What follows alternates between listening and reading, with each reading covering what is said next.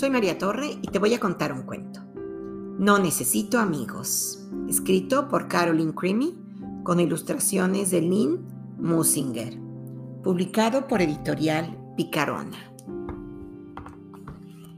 Dedicatoria de la autora a mi rey Rata y mejor amigo. Rata tenía un gran amigo llamado Sarigüeya. Rata y su arigüeya lo hacían todo juntos. Hasta que Sarigüeya tuvo que mudarse a otro vertedero, dejando solo a Rata. De modo que un día de otoño, Rata tomó una decisión. No necesito amigos, no lo necesito para nada, gruñó.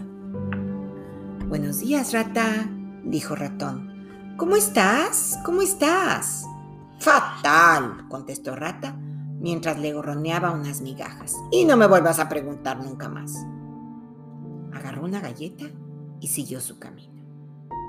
Buenas tardes, amigo, intervino Paloma. ¿Quieres compartir este bollo de semillas de amapola conmigo? No soy tu amigo. Y yo no comparto nada, respondió Rata, refunfuñando. Buenas noches, Rata, le saludó Mapache. He organizado una fiesta. ¿Quieres venir? No me gustan las fiestas, le espetó Rata. Y tampoco me gustas tú. Mapache frunció el ceño y se marchó decepcionado. Rata durmió en su caja completamente solo. Podía oír el parloteo y el arrullo de los animales y los pájaros que asistían a la fiesta. Pensó en su viejo amigo Sarigüeya y suspiró. Ah, bah, no necesito amigos, balbuceó entre dientes mientras se quedaba dormido. No lo necesito para nada. Día tras día, Rata se mostraba muy reservado, murmurando y musitando entre dientes con nadie en particular. Si alguien se dirigía a él, se limitaba a mirarle con desdén. Al poco tiempo los otros animales dejaron de invitar a Rata a sus fiestas. Dejaron de preguntarle si quería compartir su comida con ellos. Incluso dejaron de saludarle. Me parece muy bien, pensó Rata. No necesito amigos. No los necesito para nada. Un día apareció un perro en el vertedero. Era grande, estaba sucio y era un auténtico gruñón. Ni se te ocurra acercarte a mí, le soltó Perro mientras Rata realizaba su ronda matinal en busca de restos de comida. Encantado, respondió Rata. De modo que Rata y Perro vivían en extremos opuestos del depósito de chatarra. Rata en su caja y Perro en su barril. A veces se miraban desde la distancia. ¡Eh, rata! ladraba Perro. No se te ocurra venir por aquí. Y tú tampoco vengas por aquí, gritaba Rata. De noche, Rata podía oír a Perro aullar a la luna. ¡Au! No era un sonido demasiado agradable. Llegó el invierno las noches se tornaron largas y frías. Todos los demás animales se acurrucaban juntos, dándose calor unos a otros y contándose historias. Rata los oía reír desde la soledad de su caja. ¡Eh, perro! amenazaba Rata. Ni se te ocurra venir por aquí. Eh, no te preocupes, respondía Perro. No lo haré. Pero una noche, cuando Rata oyó a Perro aullar a la luna, se preguntó por qué su canto sonaba como si se sintiera muy solo. Olvídalo, pensó Rata para sí mismo mientras hacía oídos sordos al lamento de Perro. De todos modos, ¿a quién le importa Perro? Una mañana amaneció con un frío espantoso. La nieve cubría los montones de chatarra y el hielo brillaba en los viejos tapacubos. Los animales permanecieron apiñados el día entero compartiendo las sobras de comida que habían reservado para estos casos. Pero a Rata no le importaba el frío. Salió correteando de su caja y llamó a Perro con su saludo habitual. Quédate en tu lado, perro, le amenazó. Perro gruñó a Rata, pero eso fue todo. Rata notó que Perro se movía con muchísima más lentitud de lo normal mientras caminaba de arriba abajo en su lado del vertedero. ¡Ja! se burló Rata. Viejo chucho perezoso.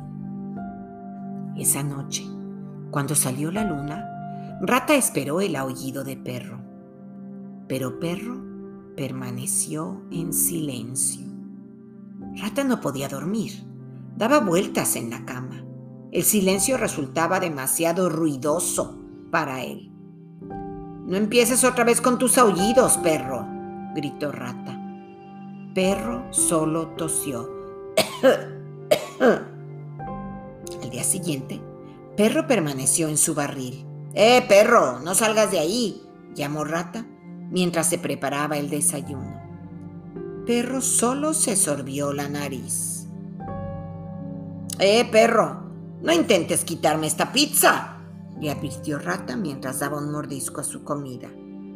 Perro solo estornudó. El sol se ocultó por detrás de una montaña de chatarra. Perro seguía sin salir de su barril.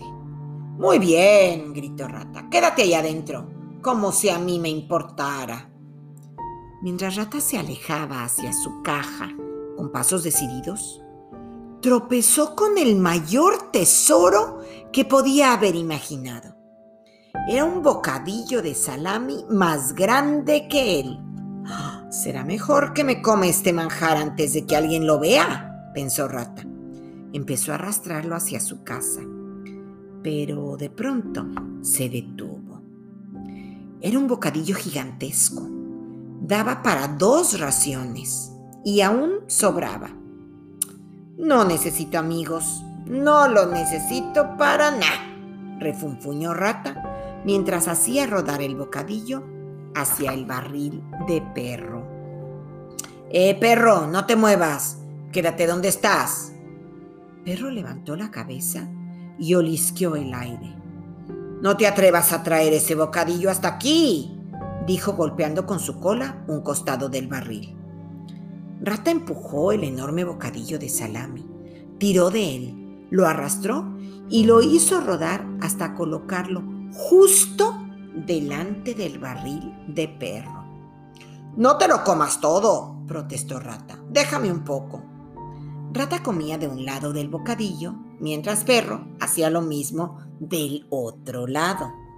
Cuando acabaron, Perro se relamió el hocico y suspiró. ¡Ay!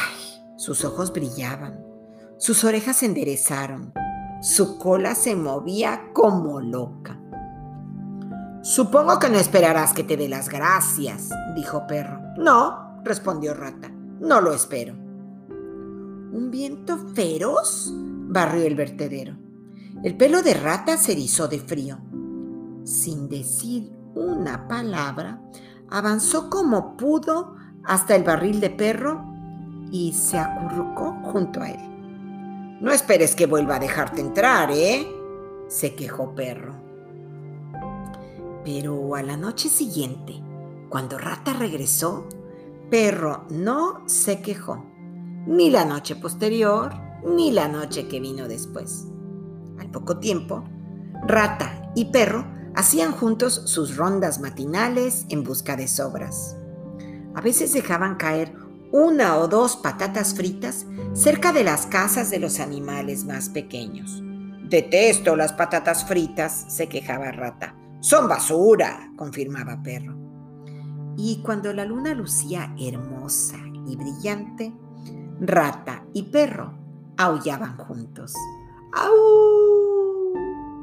No necesito muchos amigos, pensaba Rata cada noche mientras se acostaba junto a Perro. Solo necesito uno. Y colorín colorado, este cuento se ha acabado.